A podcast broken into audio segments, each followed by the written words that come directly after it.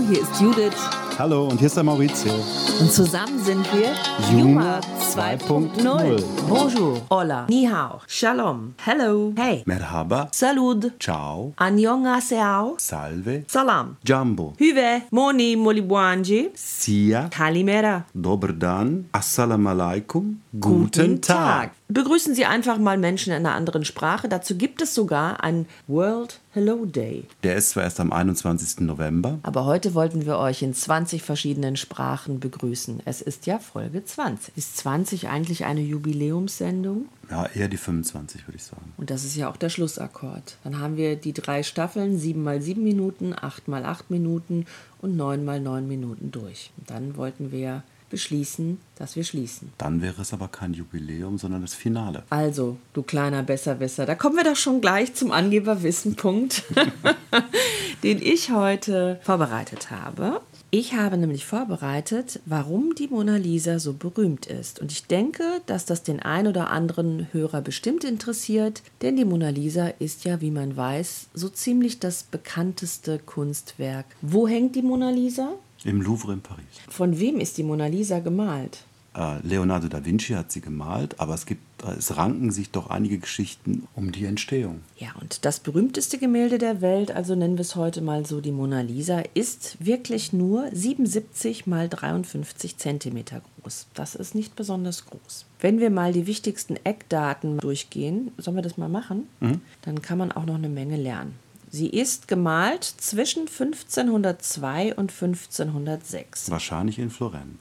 Auf Italienisch heißt sie La Gioconda, die Heitere. Wer die Dame ist, steht nicht wirklich fest. Einer Theorie zufolge zeigte das Bild wahrscheinlich die Florentinerin Lisa del Giocondo. Der deutsche Name Mona Lisa ist vermutlich ein Übersetzungsfehler. Auf Italienisch wurde das Gemälde nämlich Madonna Lisa genannt. Oder auch Monna Lisa, ne, für Madonna als Abkürzung. Das Bild war wirklich Jahrhunderte unterwegs. Ist ja auch klar, ist ja von 1500.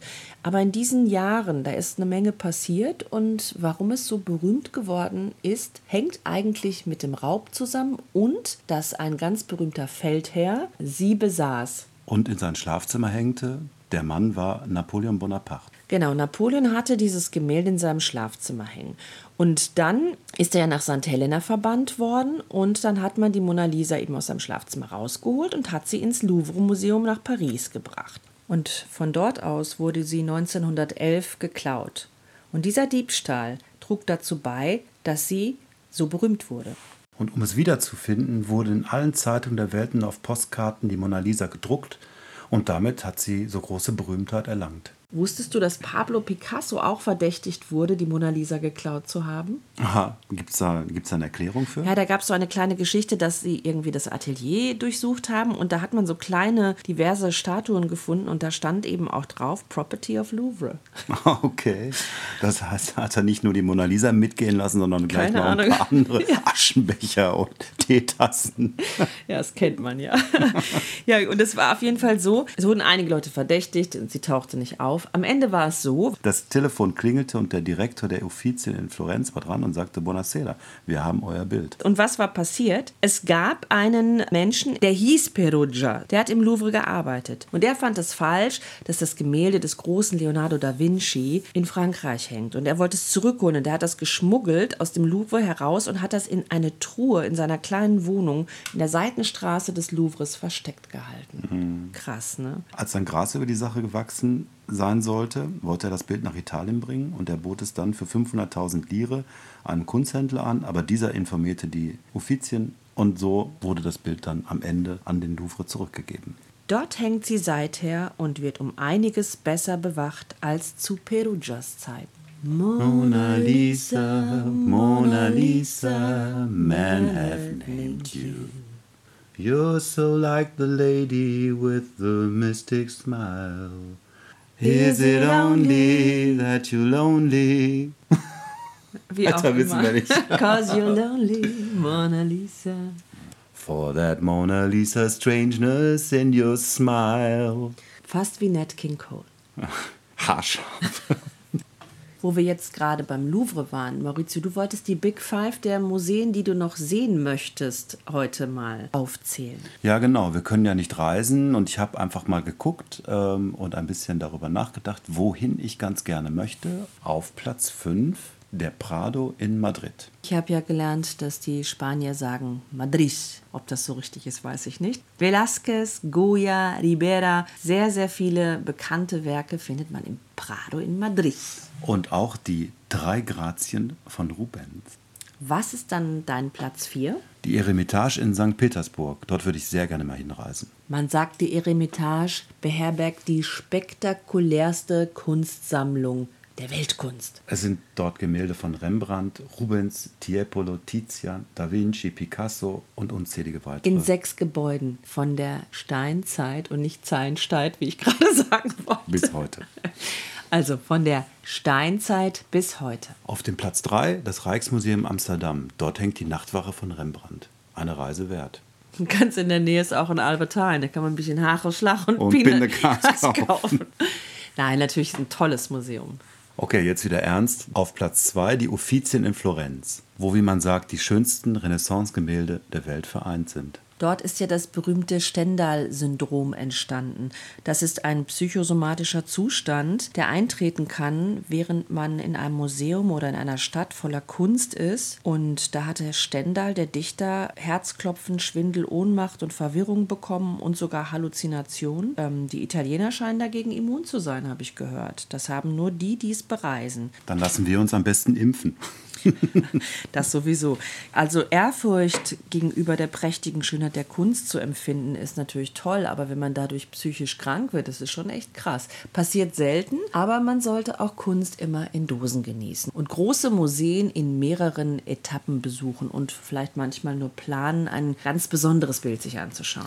Du sagst gerade Kunst in Dosen genießen. Da komme ich dann nämlich auf Platz 1. Andy Warhol. Andy Warhol und das Modern Museum of Art in New York auf Platz 1 für mich. Das würde ich auf jeden Fall nochmal besuchen und ich kann mich gut an das erste Mal erinnern, dass ich dort durch die Räume gegangen bin und in jedem Raum hängen vielleicht so fünf oder zehn Bilder und ich habe die Idee gehabt, dass mit jedem einzelnen dieser Bilder in Europa eine große Ausstellung gemacht werden könnte. Ähm, man wird wirklich überwältigt und erschlagen von der tollen Kunst, die dort zu sehen ist. Und ich würde es da wie Perugia machen und einige Werke zurückholen. Heimlich. In der Truhe schmuggeln über die Grenze. Schwimmend über den Ozean. Mir fallen da viele schöne Gemälde an. Das war jetzt meine Top 5 der Museen. Und du hattest auch was mitgebracht, Judith, oder was vorbereitet? Was war das? Ich möchte über Coming-of-Age-Filme sprechen. Das ist ein Genre, was ich sehr interessant finde. Und es gibt es halt äh, schon seit vielen, vielen Jahren. Und da gibt es tolle Klassiker. Und ihr wisst ja, dass ich sehr filmbegeistert bin. Auf Platz 5 ist für mich der Film Breakfast Club. Da geht es darum, dass Jugendliche nachsitzen müssen. Den hast du auch gesehen, aber der ist dir nicht so präsent, ne? Ja, ich kann mich ein bisschen daran erinnern, aber nicht so präsent, nein. Präsenter ist dir wahrscheinlich, denn sie wissen nicht, was sie tun. Das ist mein Platz 4. Das ist ein richtiger Klassiker mit James Dean aus dem Jahre 1955. Richtig gut ist der Film. Die Nummer 3 ist Billy Elliot. I Will Dance. Da geht es um einen Elfjährigen, der Ballett tanzen will. Der ist so gefühlvoll und so süß und den liebe ich halt immer noch sehr.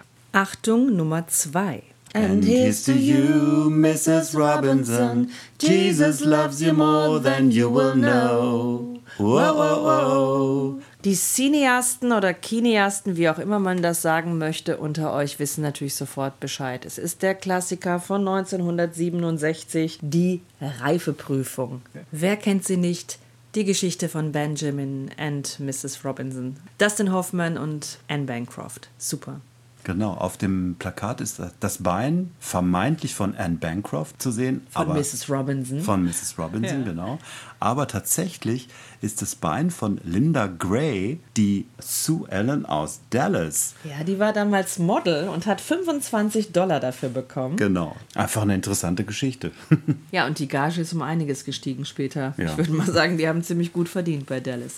Dallas ist auch eine gute Überleitung zu meinem Platz 1. Das ist ein Film, Film aus den 80er Jahren. Ich glaube, genau 1980 wurde er gedreht. Und Maurizio weiß jetzt nicht, von welchem Film ich spreche. Der schaut mich nämlich ganz verwundert Doch, an. doch diese The Wanderers, ne, wie heißen die? Nee, ähm, das ist was ganz anderes und ich oute mich jetzt und ich summe eine Melodie, weil wir summen und singen ja so gerne hier in unserem Singing gesungenen Podcast.